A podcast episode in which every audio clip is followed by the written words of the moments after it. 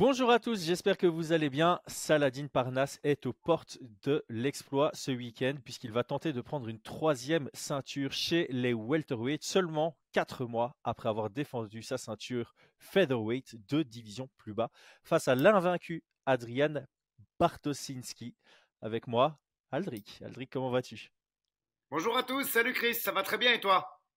Ça va super bien. Je suis très content de pouvoir faire ce podcast avec toi. Avant de le lancer, toujours notre petit rappel le sponsor du podcast, Golden CBD, la meilleure marque de CBD bio en France. Notre lien en description vous offre 30% sur toute la gamme. Le lien en description plus le code promo FIGHT. Alors, avant de nous lancer, avant de nous lancer, je t'ai entendu, tu étais au téléphone juste avant de commencer le, podcast. Il y a Axel Sola et Virgil Hogan qui sont en train de perdre le poids. Un petit mot sur euh, leur préparation et euh, leurs grosses échéances qui arrivent, puisqu'ils combattent tous les deux pour une ceinture à l'ARES après-demain. Demain par rapport à la sortie du podcast. ouais, c'est ça. Écoute, euh, c'est un camp comme on les aime. C'est-à-dire que pas de blessure qui est venu handicaper le camp. Ils ont fait, on a développé les axes de travail qu'on voulait développer. ils seront à 100% vendredi soir.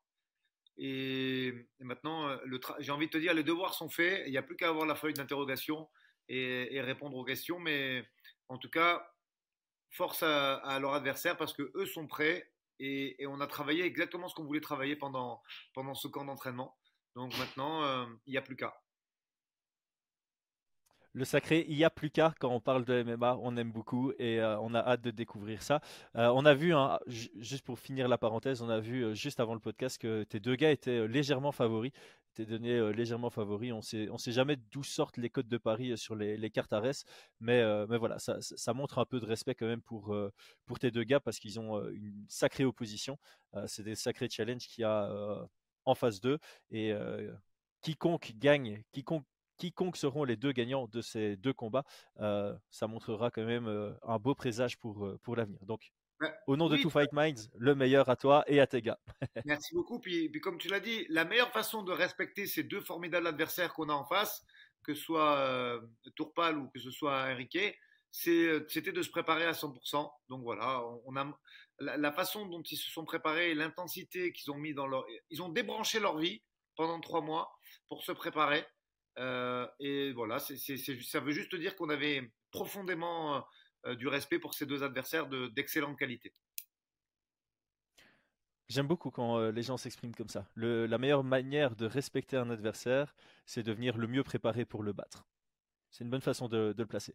Ok, bah, faisons la transition maintenant. On ferme la parenthèse, on revient sur Saladin Parnas qui lui aussi est très bien préparé. Euh, je vais donner un tout petit peu de, contexte sur le combat comme je le fais euh, d'habitude. Donc on connaît tous Saladin Parnas, 18 victoires, une défaite. Il est déjà à 10 victoires, une défaite au KSW. 3 par KO, 7 par soumission et 8 à la décision. Ça montre un côté assez complet chez lui. Champion featherweight, champion lightweight et à la recherche de la ceinture welterweight. Donc juste pour donner un peu plus de précision, Featherweight, c'est 65 kg.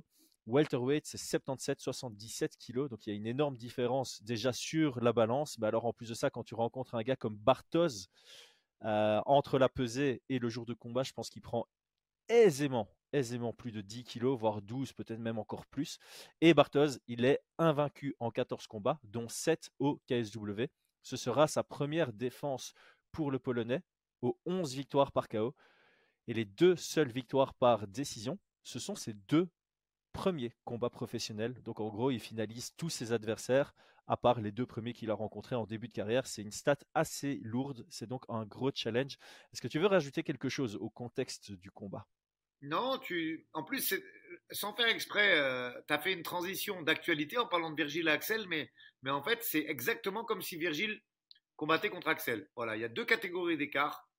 Euh, je pense que Saladin, alors ça c'est de la simple spéculation. J'aime beaucoup Hatch avec qui euh, euh, je suis euh, même copain, mais j'ai pas d'inside du camp de Saladin. Mais par simple spéculation, je pense qu'on trouvera un Saladin aux alentours des 80 kilos le jour du combat. et je pense que comme un Kevin Jousset, comme un gros welter, je pense que son adversaire sera aux alentours des 88-89. Donc, euh, il y a un gap de poids important. Qu'est-ce que je veux rajouter? Si tu sais que pareil, que ce soit en boxe ou en MMA, moi j'aime bien m'intéresser au global de la carrière de, de, Bartolowski. En amateur, il y a du hambar, il y a de la guillotine. Euh, en pro, euh, il y a de l'étranglement, il y a des clés de jambes, il a des systèmes de leg lock très très intéressants. Il frappe fort. C'est pas un fin technicien en chain wrestling, mais il a un bon timing. Et c'est un frigidaire euh, en termes de gabarit. ah, c'est un problème. Franchement, je reparle de Hatch deux secondes parce que je trouve qu'on ne le met pas assez dans l'équation. Souvent, j'entends oui, mais Hatch n'a qu'un rôle de management. Euh, mais non, non, non. Hatch n'est pas fou. Ça fait 20 ans qu'il est dans le game. Euh, s'il prend ce combat, c'est qu'il pense, il sait même, il est persuadé que Saladin a les armes. Euh, et nous, de l'extérieur, moi, je demande à voir. C'est un gros challenge. Il y a beaucoup d'interrogations sur ce combat. Est-ce que Saladin va garder son, extraordinaire jab et il va pouvoir faire reculer son adversaire compte tenu de la différence de poids? Est-ce qu'il va pouvoir mixer comme il le fait exceptionnellement bien? Est-ce qu'il va être gêné par euh, euh, le, timing de Bartolozzi, qui n'est pas un technicien mais qui shoot au bon moment, qui contre au bon moment? Il a, il a, il a de l'expérience. Comme tu l'as dit, il est invaincu. Au sol, ça gratte, donc tu peux pas faire n'importe quoi sur les, sur les amener au sol. C'est un challenge extrêmement intéressant qui me hype beaucoup et j'ai hâte d'être un samedi soir. J'espère être un garçon heureux vendredi soir pour pouvoir euh, regarder, euh, regarder ça euh, de, de, façon passionnée samedi. Bah écoute, on va justement commencer par les, pronostats, hein, parce que tu dis que c'est un gros challenge pour Saladin, et c'est le cas. C'est la toute première fois de sa carrière au KSW où il sera underdog, alors qu'il a quand même pris des gros noms, il a quand même pris des, allez, gros noms alors que lui était encore jeune et il a toujours été au moins léger favori. Ici, pour la toute première fois, officiellement, il est underdog, il est à 2.5, Bartos est à 1.5. On est donc sur un 60-40 à l'avantage de Bartos. Euh, moi, je trouve que c'est intéressant parce que j'ai beaucoup de mal à imaginer d'autres combats entre un featherweight initial qui rencontre un welterweight de haut niveau euh, pour lequel le featherweight on lui donnerait quand même 40% de chances de gagner. C'est pas peu. Euh, donc il y a du respect envers Saladin, mais il est underdog et je trouve ça aussi normal parce que euh, voilà, en quatre mois, c'est surtout ça en fait. C'est pas que son dernier combat au mois d'août c'était en lightweight et il a eu quatre mois pour passer de lightweight à welterweight. Il a eu quatre mois entre son combat featherweight et un combat chez les welterweight. Ça fait presque penser à McGregor qu'on est Diaz 1 en soi. C'est très court. On lui donne quand même 40% parce que techniquement, on le voit au-dessus de Adrian, j'imagine. Même si, comme tu l'as dit, Bartos, il est, il est bon partout. Hein. Il est bon partout. Toi, qu'est-ce que tu penses de ces euh, pronostats? Tu, tu, tu t'alignes sur un 60-40 pour le Polonais? Ben, Moi, euh, précisons que c'est un 5 rounds en plus. Euh, je pense que ça a quand même son importance, ça, ces 5 rounds. Moi, si c'est pas Stéphane Chauffaudrier qui signe ce combat, je dis que c'est un guépier. je vais être très honnête avec les gens qui nous écoutent.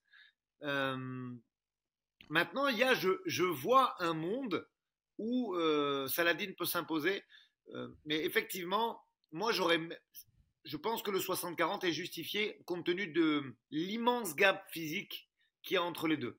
Maintenant, on sait que dans le camp de Saladin Parnas, il y a des 77. Je pense euh, notamment, je sais qu'il y a Baki qui, a, fait le sparring, il y a, Cédric Doumbé. Donc, ils ont dû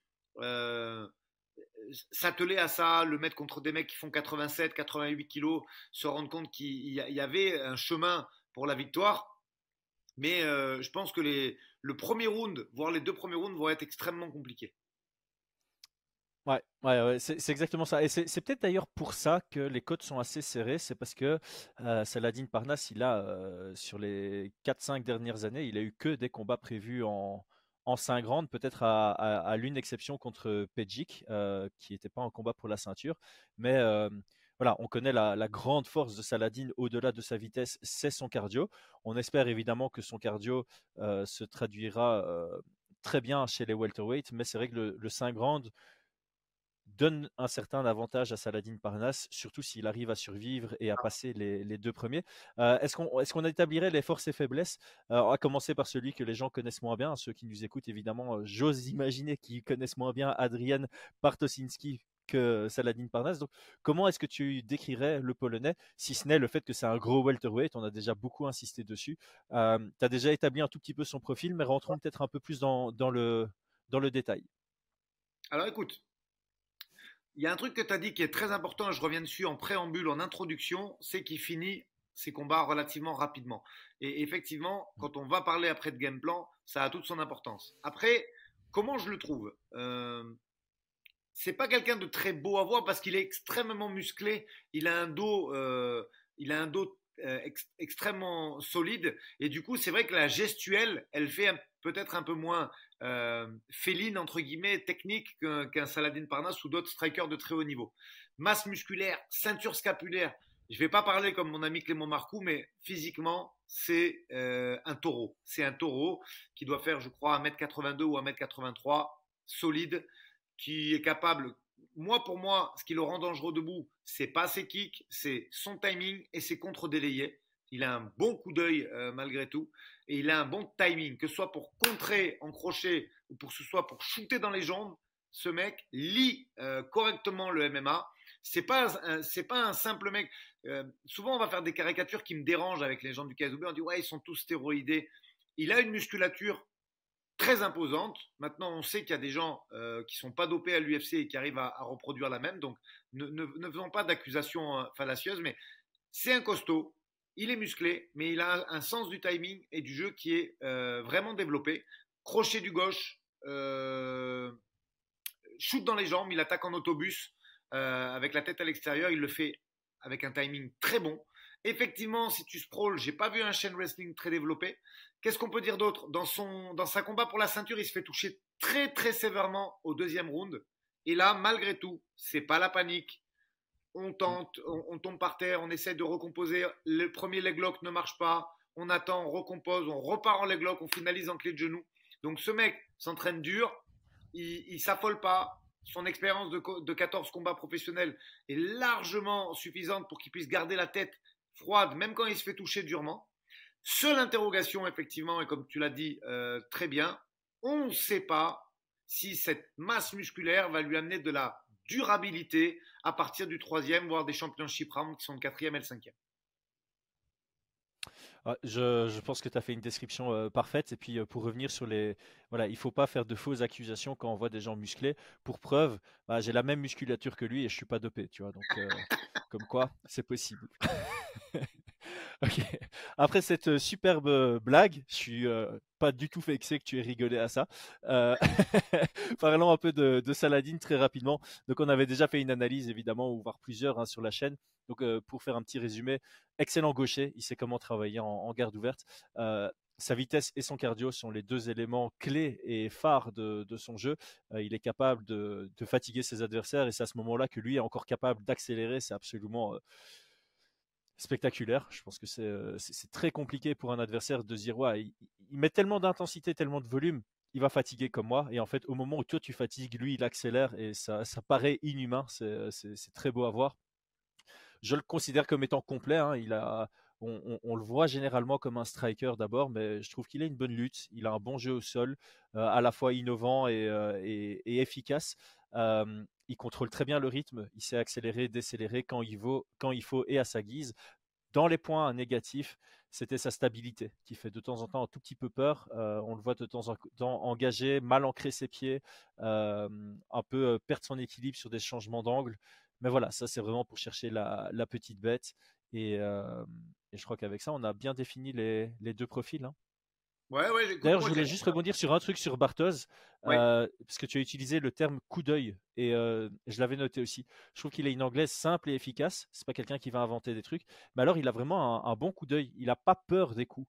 Tu vois, quand quelqu'un va combiner face à lui, il va pas reculer, désengager, il va pas euh, faire des, une gestuelle drastique. Tu vois, il va, il va être économe, il va oser rester dans la boîte, il va garder les yeux rivés sur sa cible, et il y a un un KO qu'il a mis au KSW, je sais plus contre qui, sur un très bel uppercut dans la boîte. Euh, donc il est vraiment capable de se dire, ok, je vois les coups venir et je vais frapper. Et comme tu l'as dit, il a les frappes lourdes. Son petit défaut en pied-point, c'est sa précision. Il a les frappes lourdes et ça le sauve. Mais de temps en temps, tu, sens que ça, manque légèrement de précision sur ses, frappes. Et face à quelqu'un qui bouge aussi vite que Saladin, euh, il risque de beaucoup chasser dans le, vent quand il attaque en, anglaise. Est-ce que toi, tu as quelque chose à ajouter sur, euh, Saladin après mon détour sur Bartos Non, rien à rajouter. Très complet. Euh, tu, as tout dit et tu as surtout commencé à déborder sur le game plan parce que c'est exactement ce que j'avais noté, tu vois, frapper dans, frappe. Donc, je te, laisse faire la transition du, du, game blanc et, on enchaîne parce que vraiment, euh, je, vois le chemin de la victoire beaucoup là-dessus, sur faire frapper dans le vide euh, et, fatiguer, ouais. Eh ben, merci de me laisser faire la transition. Transition. Parlons des game euh, plans. oui, pourquoi je dis ça? Parce que Saladin, on sait qu'il va être en déficit de puissance je pense que le, corps à corps est à, éviter au départ parce que on spécule, hein, mais allez, 10, 8 kilos d'écart le jour du combat, c'est quelque chose qui me semble euh, pas dingue. C'est-à-dire que je, pense vraiment que c'est pas déconnant et que c'est ce qui va y avoir, euh, c'est ce qui va y avoir euh, au, jour J, au moment de l'affrontement. Donc, pour que ces kilos-là n'usent pas prématurément les épaules, la force et, la puissance de, Saladin et son cardio en règle générale, il faut essayer de, le feinter, de le faire déclencher dans le vide et, de pouvoir marquer des points avec son jab. En tout cas, c'est ce que je vois euh, en, début de combat. Euh, dans l'analyse, tu l'as très bien dit, Saladin, il sait tout faire. Donc, euh, il y a des gens extrêmement compétents? Est-ce qu'ils vont capitaliser sur les low kicks, les calf kicks pour essayer de casser un petit peu la base et le timing de Bartolozinski C'est un game plan qui me paraît viable, désengagé, feinté, euh, laisser de la distance en restant en kick in range et en travaillant pour saper les bases solides. Il a des cuisses, mais vraiment énormes. Bartolozinski, il a une musculature. Des fois, quand tu vois un combattant qui est très musclé, ça se limite quand même souvent au haut du corps. Là, non. Qu'on soit bien d'accord, c'est un Walter qui est pas très très grand. Quand je dis pas très très grand, on sait que tu as des Walter qui sont à, plus d'un mètre 85, voire un mètre 88. Euh, là, non, on est sur un mec qui fait un mètre 82, qui est très très musclé, mais c'est une musculature qui est répartie de façon parfaitement homogène. Il a des cuisses énormes aussi, donc une base solide. Alors, il y a, je pense, un chemin sur le fatiguer, lui faire passer des rounds, le faire frapper dans le vide et travailler en zone basse, en calf ou en intérieur, de façon à casser ses, appuis, à pouvoir le rendre, euh, bah, casser son timing et, rendre ses actions moins, dans le flow, moins dans le timing. Et il y a un chemin de la victoire que je vois comme ça. Euh, de toute façon, une chose est sûre, vu le nombre de KO et vu la différence de gabarit, il va falloir être prudent, notamment dans les, dans les 7-8 premières minutes, à mon avis, du fight. Bah ouais, je, pense qu'il faut suivre cette, euh, logique tout simplement. Euh, Saladin, on doit partir du principe qu'il a un meilleur cardio, donc peut-être aussi travailler le corps. Les, front kicks, les tips, ça peut être, ça peut être utile hein, pour le garder à distance et pour euh, bah, taper un peu dans, dans son cardio, lui couper le souffle sur certains, sur certains moments. je pense que ce qui joue à l'avantage de Saladin, on n'en parle pas souvent, mais au KSW, la cage est ronde. Il euh, n'y a pas d'angle. C'est plus facile pour ne pas se faire cadrer. C'est plus difficile de travailler en pression dans la cage du KSW que dans celle de, l'UFC, par exemple. Euh, et donc là-dessus, ça peut jouer à son avantage. Hein. Je pense qu'il doit, il doit effectivement garder Bartos à distance, beaucoup bouger, chercher à le fatiguer, chercher à l'absorber dans ses déplacements et euh, le punir de temps en temps quand il essaie de, rentrer. Et désengager, ce sera vraiment le mot-clé jusqu'au moment où il sent que Bartos fatigue parce que clairement, si tu es plus puissant que quelqu'un et que tu vas faire un sparring contre quelqu'un de moins puissant que toi, si on te demande de faire 100 pompages et puis de faire ton sparring en, grappling, bah, le gars plus léger que toi, moins puissant, ça va s'équilibrer. Donc il doit essayer de, créer un déficit d'énergie chez Bartos pour pouvoir se sentir à l'aise dans tous les aspects du combat. Mais tant que ce déficit d'énergie n'est pas fait, il doit absolument le garder debout parce que s'il se fait coller à la cage, s'il se fait amener au sol face à quelqu'un qui est plus lourd, plus puissant que lui et qui est aussi bon que Bartos en grappling, T'as beau être euh, aussi fort que tu veux en grappling défensif, si le mec il fait 10 kilos de plus que toi et qu'il est très fort aussi, bah, euh, tu risques de te faire soumettre. Donc, euh, donc clairement, le, mot-clé au début, c'est prudence, distance et, chercher à, fatiguer. Chercher à fatiguer sans se fatiguer, mais Saladin, comme on le sait, il se fatigue pas. Et là aussi, je pense que c'est intéressant, Saladin ne se fatigue pas parce que généralement, c'est lui qui a la main mise sur le rythme du combat et sur la direction du combat. Si Bartos l'amène au sol et qu'il ne le finit pas, mais que pendant 8 sur les 10 premières minutes de combat, c'est Salah qui est en dessous, qui est en train de lutter pour essayer de se relever, etc. etc. C'est peut-être même Saladin qui sera plus fatigué que Bartos, et là ce sera vraiment une très très mauvaise soirée. Du côté de, Bartos, quelle serait la, stratégie que tu lui recommanderais si tu étais dans, son coin? Tu peux évidemment le faire en, français. Aujourd'hui, on a ChatGPT si on a besoin de traduire ça en polonais. Écoute, moi, il euh, y, a trois minutes extrêmement complètes, extrêmement imagées de la stratégie de Bartos. Il faut regarder le combat contre Daniel Torres. Et, quand tu vois ça, arriver à provoquer le brawl. Le brawl, c'est de l'affrontement sur du boxing range, voire de la poche, très près, de façon à travailler avec, son, avec ses contre en crochet ou shooter dans les jambes pendant qu'il peut le faire. Et, effectivement, c'est, très vite. À mon avis, il ne faut pas perdre de temps parce que euh, Saladin Parnas, jab, déplacement, il va se faire fumer très rapidement. Il faut lui rentrer dedans, arriver à provoquer ce brawl. De quelle façon? Ben, y a, Être agressif au start down, euh, provoquer peut-être à la pesée de façon à énerver Salah et, et, à laisser un petit peu la place à l'émotion, même si on est à plus de, on est à tellement de combats que, ça va être très compliqué à faire. Mais voilà, essayez de provoquer un petit peu les momentum qui sont passés contre Torres.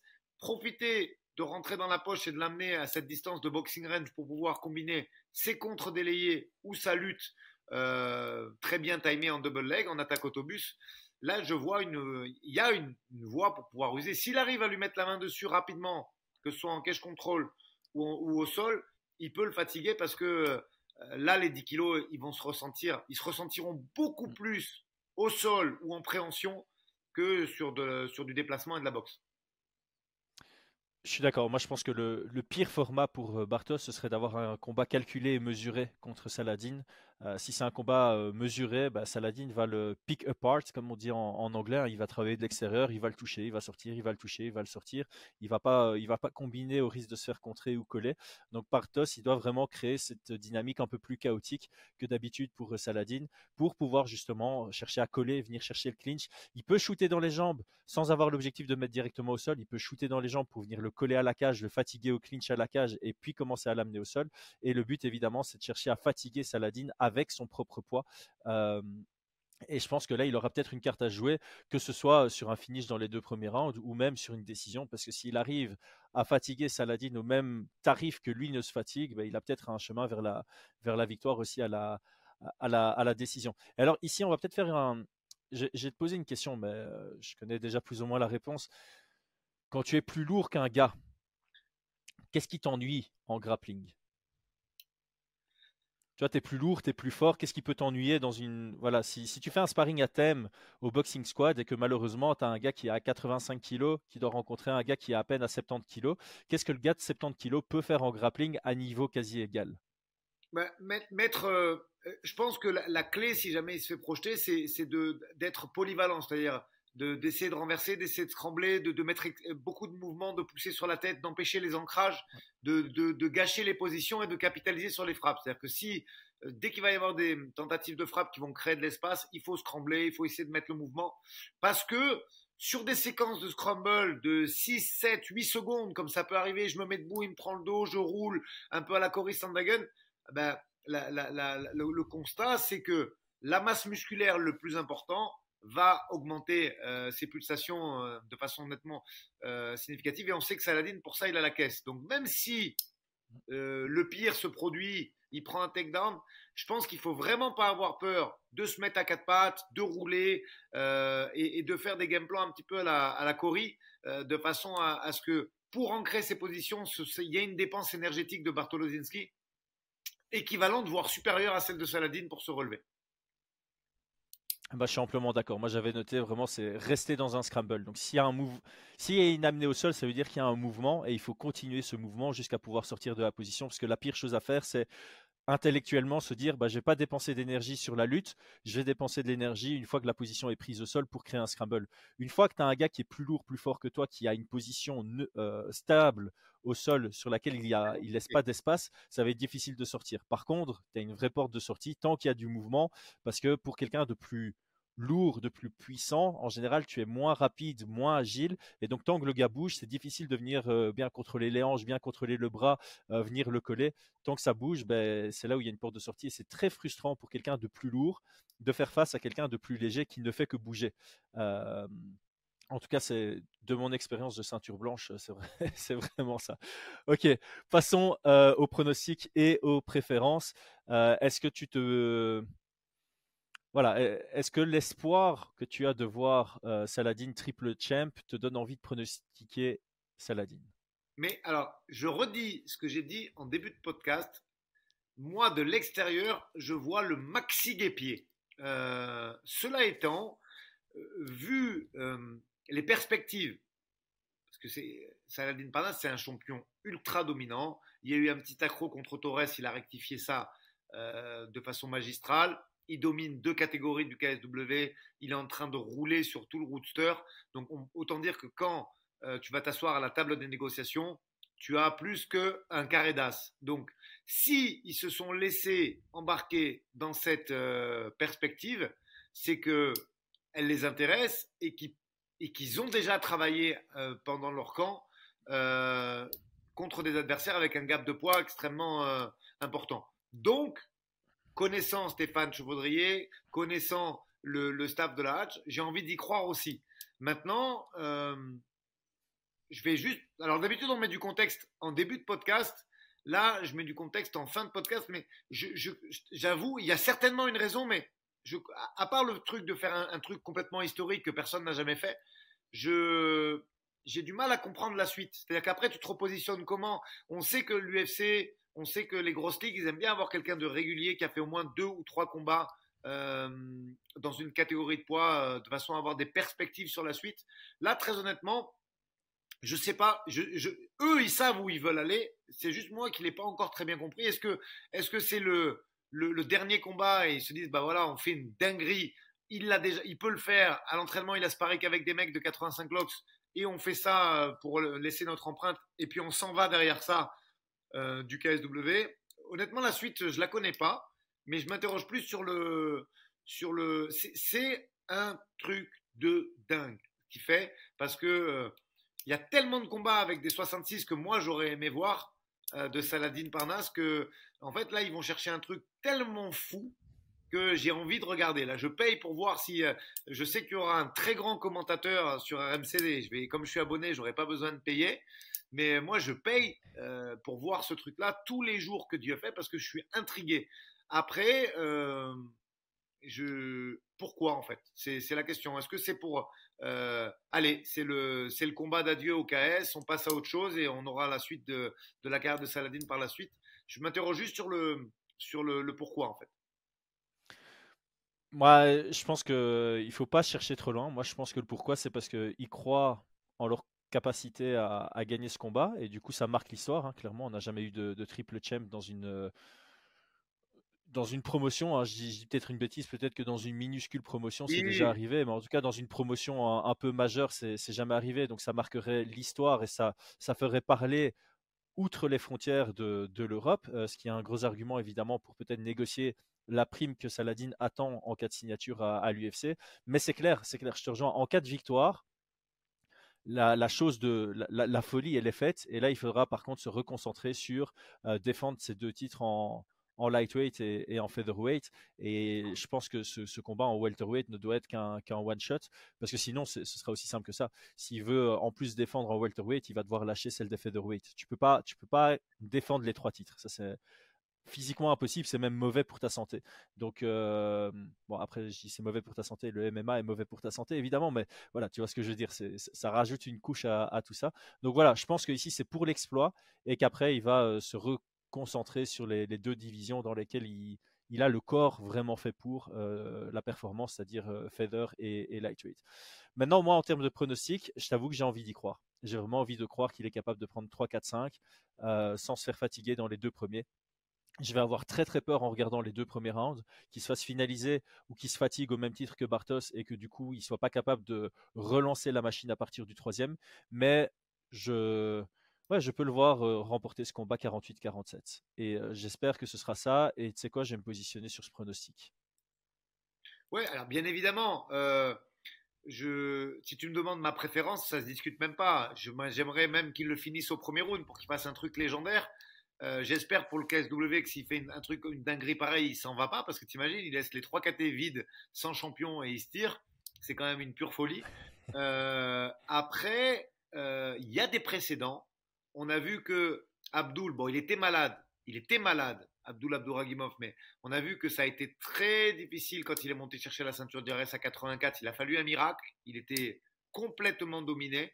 Je reviens sur les explications de Clément. Il a combattu malade, mais on voyait quand même que malgré la maladie, il y avait un gap de puissance euh, important euh, qui, faisait que. Après, Abdul, c'est un combattant de préhension. Saladin, il a d'autres euh, flèches à son arc qui peuvent effectivement lui permettre d'avoir un chemin, je pense, moins périlleux pour la victoire. Mais mmh vraiment, alors ma préférence, un million de pourcents Saladin qui finit ce mec-là au premier round, même si euh, il a l'air sympa en plus sur, le, sur la vidéo du, film de RMZ. Tu, tu peux pas lui souhaiter euh, du mal, mais bon, un, il prend un Français, donc sympa ou pas sympa, qui perd au premier round, c'est ma préférence. Maintenant, ouais, ben, moi je vais regarder ça attentivement. Je suis ultra hypé par le challenge en fait. Tu me, moi, je le vois, j'ai des gars que j'entraîne tous les jours. Et quand il y a un gap de 10 kilos, quand il y a deux catégories d'écart, malgré le talent, c'est dur. C'est un challenge exceptionnel, phénoménal et ultra intrigant. Et je veux voir. Je veux voir. J'arrive même pas à me prononcer en fait. Euh, en dehors de ma préférence, j'ai du mal à faire un prono. Mais je vais quand même faire un prono un peu bateau. Moi, je vois pas du tout ce combat se terminer à la décision. Je pense que euh, s'il y a un chaos dans le premier round, ce sera euh, notre ami polonais. Mais Saladin, je pense que s'il le fatigue, c'est lui qui le met KO en, deuxième partie de combat. Hmm. ça me semble être euh, totalement possible. Le chaos et la soumission pour Bartos, elle est vraiment fort plausible dans les deux premiers rounds le finish de Saladin, on, le voit possible à, tous les rounds, mais principalement sur le 3-4-5, peut-être plus le, 4-5 même. même euh, maintenant, voilà, si, Bartos est surprenant et qu'il est capable de tenir 25 minutes de combat, euh, ça, peut s'avérer compliqué contre, pour Saladin. Donc le pronostic, euh, le plus classique, ce serait de se positionner du côté du, Polonais, évidemment, et ça, s'aligne évidemment avec les, codes de Paris, et ça paraît logique aussi. Et je t'avoue que j'aurais eu encore plus confiance en Saladin si bah, il y avait eu plus de 4 mois, plus que 4 mois de préparation pour passer de Feder à euh, Welter. Mais voilà, j'ai juste envie, euh, j'ai juste envie d'y croire, et je pense que je pense qu'il a les armes pour. Euh, donc on verra. Très hâte de découvrir ça samedi. Aldric, merci pour ton temps, merci pour ta préparation. Merci à Golden CBD pour le sponsoring. À très bientôt. Ciao.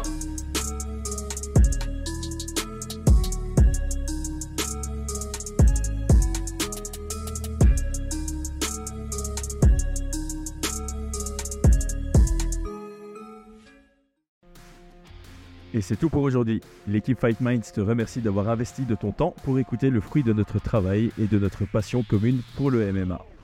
Nous t'invitons à t'abonner à notre podcast et à nous mettre un petit 5 étoiles si notre travail te plaît, ça nous donnera toujours de la force.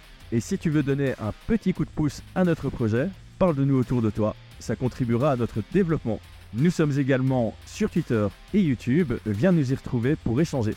A très vite pour plus de contenu sur l'art de la bagarre.